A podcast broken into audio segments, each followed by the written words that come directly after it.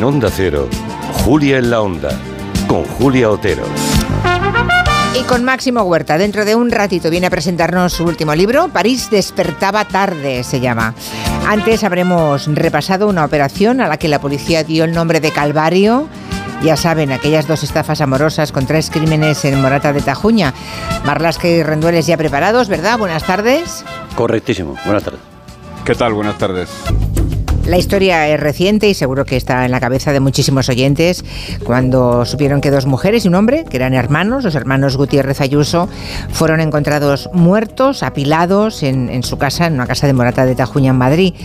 Hay un hombre que está en prisión, acusado de los crímenes, de los asesinatos, y es una historia tremenda en la que todos son engañados, incluso el pobre asesino. Bueno, iba a decir el pobre, pobre no, ¿eh? porque es el asesino, o presuntamente es el asesino. Pero la historia, la verdad, es que es tremenda.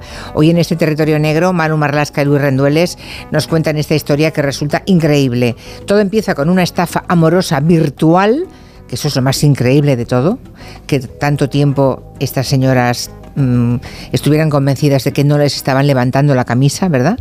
Eh, empieza con, en redes sociales y se bueno y acaba, se desata con esos tres crímenes en la vida real ocho años después.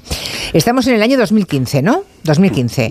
Morata de Tajuña, allí viven tres hermanos, los Gutiérrez Ayuso, que, bueno, van de dinero, no es que sean muy ricos, pero van bien, ¿no? Los tres están solos, ninguno de los tres tiene pareja. Eso es, el hermano mayor, Pepe, tiene una discapacidad intelectual y cobra una, buena pensión. Lo cuidan las dos hermanas, eh, Ángeles y Amelia. Las dos mujeres se ganaban además muy bien la vida. Una era anticuaria, la otra profesora. Y además tenían un piso en propiedad en Madrid y unas tierras familiares en el pueblo de Torres de Juanabaz, en la provincia de Ciudad Real, de donde era originaria toda la familia. No tenían ningún problema económico, estaban bien integradas en el pueblo, tampoco tenían ningún problema en el pueblo, pero y esta es la clave de las estafas amorosas que en aquellos años, 2015, un poco antes, empezaron a golpear duramente en España. Decía que era la clave. Las dos hermanas, sobre todo la pequeña Amelia, que entonces tiene 60 años, sencillamente se sienten solas, como miles de personas. Y esta mujer Amelia es la que entra en redes sociales, se da de alta una de esas cuentas, en este caso en Facebook, allí se hace un perfil y empieza a conocer a gente que también como ella se siente sola o que está buscando pareja. Sí, eso es. Y Tan simple. Pensemos en una persona de más de 60 años que no ha tenido antes ningún contacto con el mundo digital ni con las redes sociales y que debuta a esa edad, ¿no?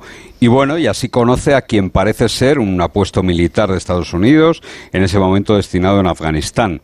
El hombre le escribe, bueno, pues cada vez mensajes más románticos, le va cebando, que diría Luis.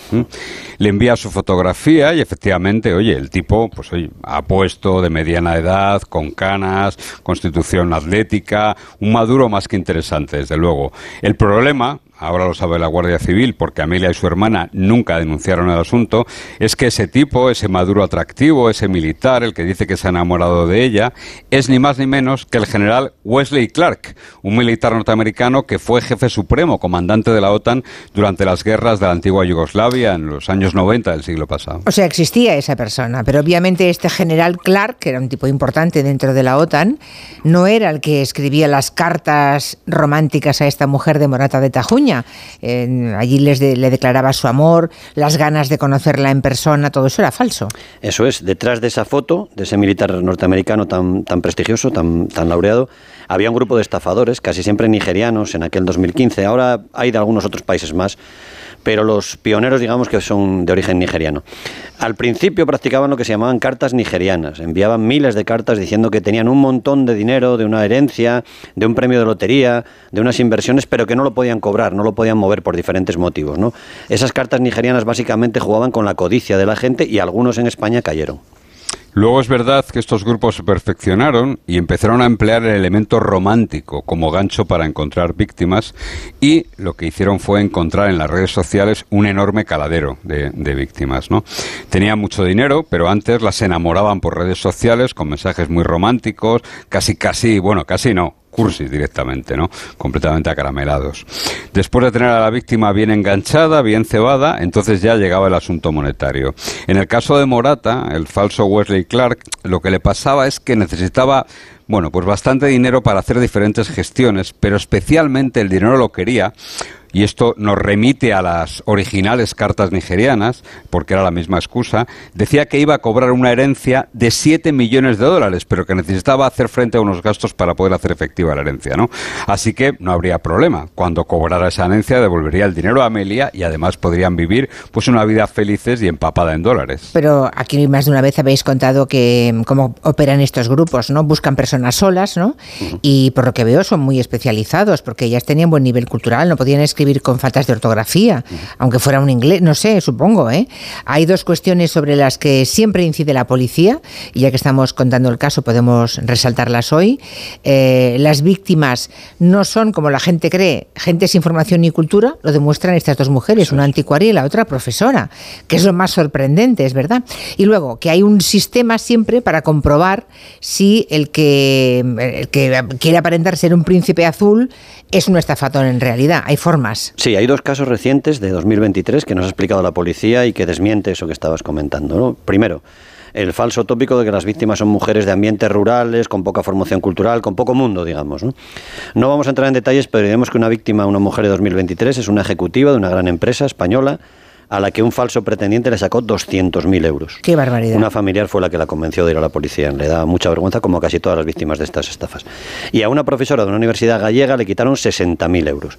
Las víctimas son personas, casi siempre mujeres, que están solas o se sienten solas. Con eso juegan los estafadores, que son muy buenos y son muy constantes. Ya me imagino. Envían fotografías de tipos apuestos. Por ejemplo, además del general Wesley Clark, de Mario Rubio, que es un político anticastrista de Miami, de un antiguo ministro de Defensa de Letonia. En fin, envían mensajes de todo tipo, hasta capturas de pantalla de supuestas cuentas corrientes donde se muestra el supuesto dinero que tienen ellos y que no pueden sacar. Pero habéis dicho que hay un sistema ¿no? para detectar a los estafadores en las redes sociales y decís que la inmensa mayoría de las víctimas de estas estafas amorosas suelen ser mujeres también.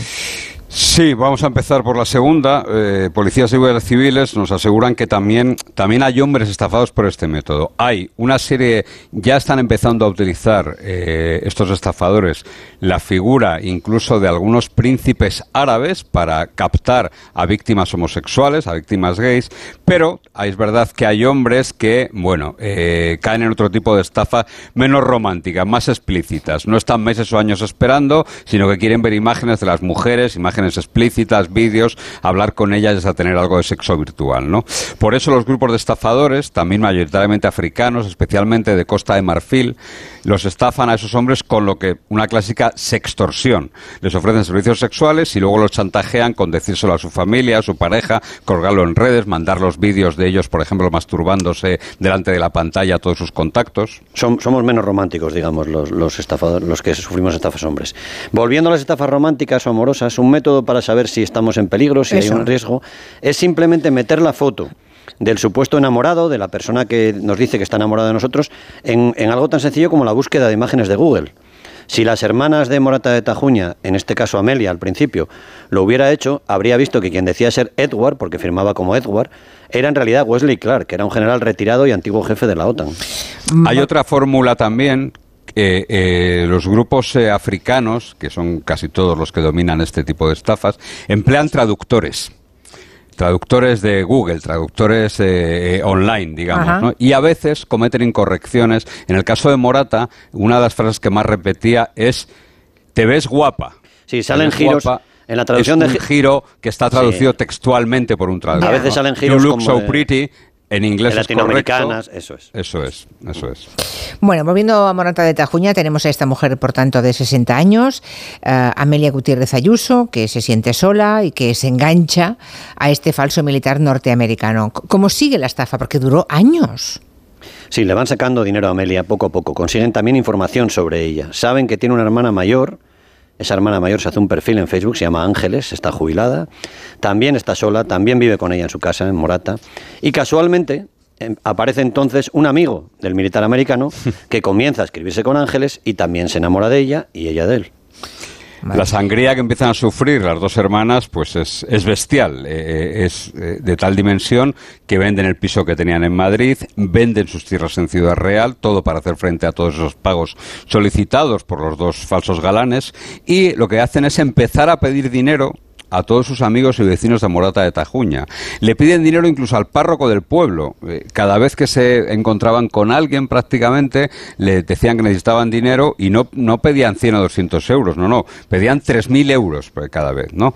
Así que algunos vecinos, bueno, pues les ayudan en un principio, pero claro, luego les insisten los propios vecinos y los propios amigos que están siendo engañadas y que denuncien, pero ellas o no lo ven o no quieren verlo. Que es tremendo, o sea, están, están ciegas, ciegamente enamoradas, ¿no?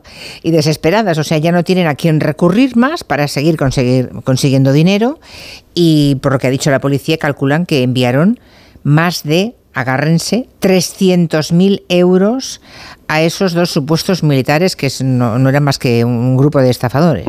Ya han vendido su piso de Madrid, ya han vendido sus tierras en el pueblo, en Ciudad Real y aquí, en esa situación tan desesperada, en el año 2021, entra en la historia quien va a ser también engañado y luego va a ser el asesino de toda esta familia. Amelia, la primera víctima, digamos, acudía a enviar ese dinero a un locutorio que estaba abierto en Arganda del Rey, que está a unos 11, 10, 11 kilómetros de donde vivía, de Morata de Tajuña. Como la mujer enviaba mucho dinero y muchas veces en ese local, acabó cogiendo confianza con el encargado del locutorio, que es un hombre pakistaní que se llama Dilawar Faisal.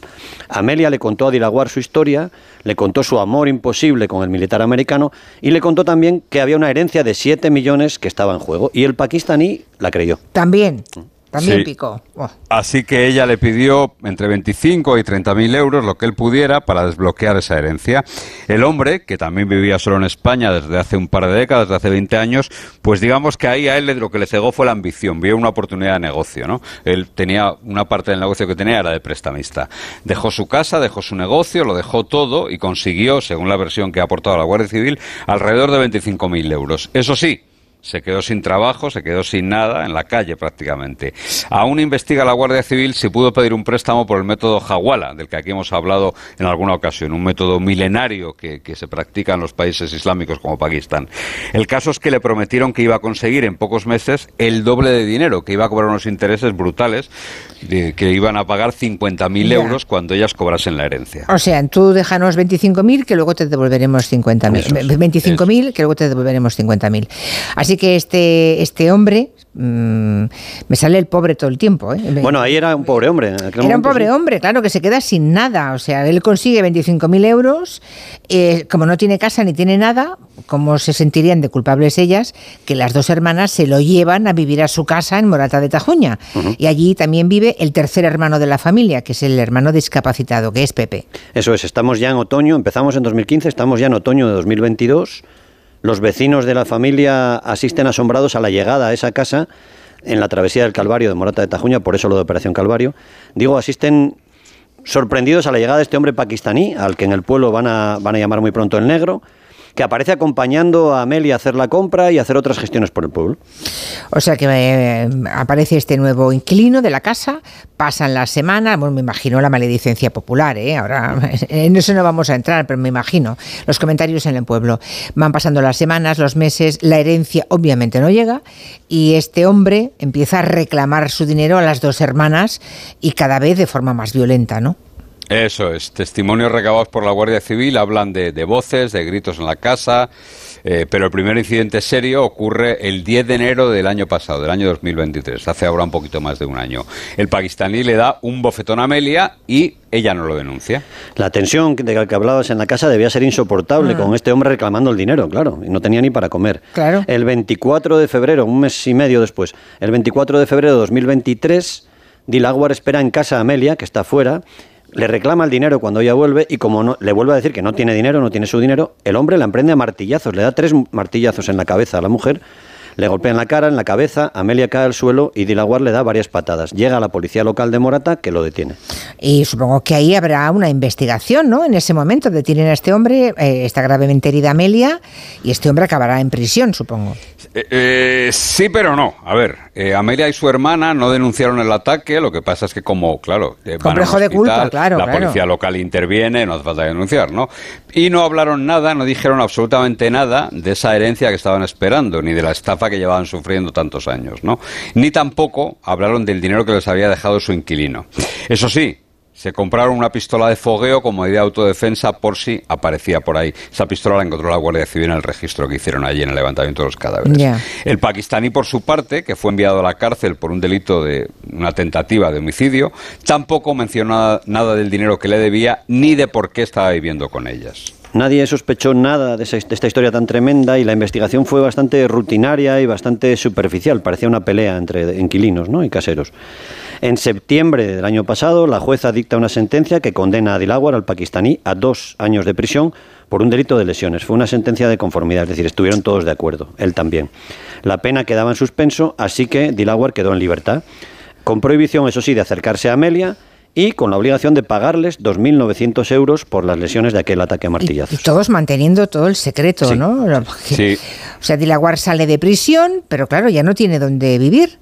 Ah, tampoco puede volver a casa de las hermanas, o sí volvió. No, él, él regresa a Arganda del Rey, al pueblo donde vivía, Sí. está relativamente cerca de Morata, eh, y allí pasa el tiempo pues como un indigente prácticamente, vagando Madre por mía. los parques. Logra entrar en un piso patera, donde malviven varios pakistaníes que viven allí mismo, en Arganda del Rey, casi en, en- en- en un gesto de, de hermandad musulmana, lo, lo acogen allí gratis, porque el tipo no tiene ni un euro, y el 10 de octubre incluso protagoniza un incidente en la calle, intenta vender un ordenador viejo que había encontrado por ahí tirado a un hombre que le acusa de querer estafarlo y se lían a palos, a golpes. Y en esa situación llegamos al mes de diciembre, con este hombre recién salido de la cárcel, arruinado, sin nada a lo que dedicarse, y en Morata de Tajuña, las dos hermanas que siguen allí viviendo en su casa, y claro, que siguen siendo estafadas. Durante Sí. ese tiempo las siguieron estafando. Sí, sí, sí, incluso. Ma- y siguen ¿cómo es convencidas. posible? Yo creo que hasta la muerte, no, no lo sabremos, pero creo que hasta que hasta su muerte siguieron convencidas de que era todo real. ¿no? Siguieron pagando y siguieron convencidas. Algunos vecinos de Morata han contado a la Guardia Civil que las vecinas les enseñaron el año pasado una supuesta carta del presidente del gobierno, Pedro Sánchez, a uno de esos militares estadounidenses agradeciéndole su labor, su, su trabajo. También otros vecinos contaron que los americanos, los estafadores, les habían dicho a las hermanas que habían pasado por Madrid, en la cumbre de la OTAN que se celebró aquí en Madrid. Quizá allí iban a poder verse, pero al final no, se, no pudo ser, como siempre en este tipo de estafas. ¿no? Claro. Joe Biden había reclamado los servicios de uno de ellos para servicios secretos, para servicios reservados, claro. Así que las hermanas que se ilusionaron con verlos en esa cumbre de la OTAN tampoco pudieron conocer a sus falsos enamorados. Es tremendo. Cu- ¿Cuán sola una puede estar o sentirse para, para digerir esa cantidad de patrañas y mentiras? El caso es que el jueves 18 de enero se encuentran ya los cadáveres de las dos pobres hermanas, también el de su hermano Pepe. Estaban dentro de la casa, tenían las persianas bajadas desde un mes atrás, eh, antes de Navidad justo, ¿no? Sí, eso es. Los vecinos llevaban tiempo sin verlos, pensaron que se habían ido a pasar las navidades fuera, al pueblo de donde procedían, de Ciudad Real. Todo indica que fueron asesinados un poco antes de Navidad. Eh, El asesino, confeso, ha hablado del día 17 de diciembre, un domingo, como el día que acudió a casa y los golpeó. Primero Amelia ha contado con una barra de hierro y luego intentó prenderles fuego, pero, pero no hubo manera, no lo consiguió. Dilawar lo que ha contado es que huyó entonces de allí, que volvió al pueblo donde lleva viviendo muchos años, Arganda del Rey, que estuvo allí viviendo durante un mes hasta que se han descubierto los cadáveres, el jueves 17, y que la noche de ese domingo, tres días después, él se presentó en el cuartel de la Guardia Civil de Arganda diciendo soy el asesino de Morata, soy el que estáis buscando. ¿no? La única duda que le queda ahora a la Guardia Civil es si alguien le ayudó, porque no tiene coche, a, a moverse, a desplazarse entre Arganda y entre Morata de Tajuña. Madre mía, qué historia negra tan tremenda. Todos desgraciados, ¿eh? Todos profundamente desgraciados, esa es la realidad. Y los estafadores impunes, porque no los vamos a Ah, encontrar. no, no, ¿eh? claro, eso, esos impunes y se han llevado 300.000 euros. Y este hombre, em, claro, supongo que en su momento ah, prestó, tomó el dinero prestado, esos 25.000 euros, seguramente también le están persiguiendo para que devuelva ese dinero. Y probablemente se presentó a la policía él solo por su cuenta eh, y se confesó, seguramente estará más seguro en la cárcel que, que en la calle. Toda su familia está en Pakistán y eso es lo que está mirando la Guardia Civil porque no, no parecía que tuviera 25.000 euros. Parece que tuvo que pedírselo a alguien. Pero está ese Claro. método tan secreto del Jawala, esa forma de prestarse dinero casi como una cuestión de honor que es muy complicado de rastrear también. ¿eh? Muy complicada, muy complicada. Es una historia terrible. Manu Marlasque Rendueles, muchísimas gracias. Hasta la semana que viene. Dios. Hasta Gracias, luego. adiós, adiós. Enseguida estamos con Máximo Huerta y su París despertaba tarde.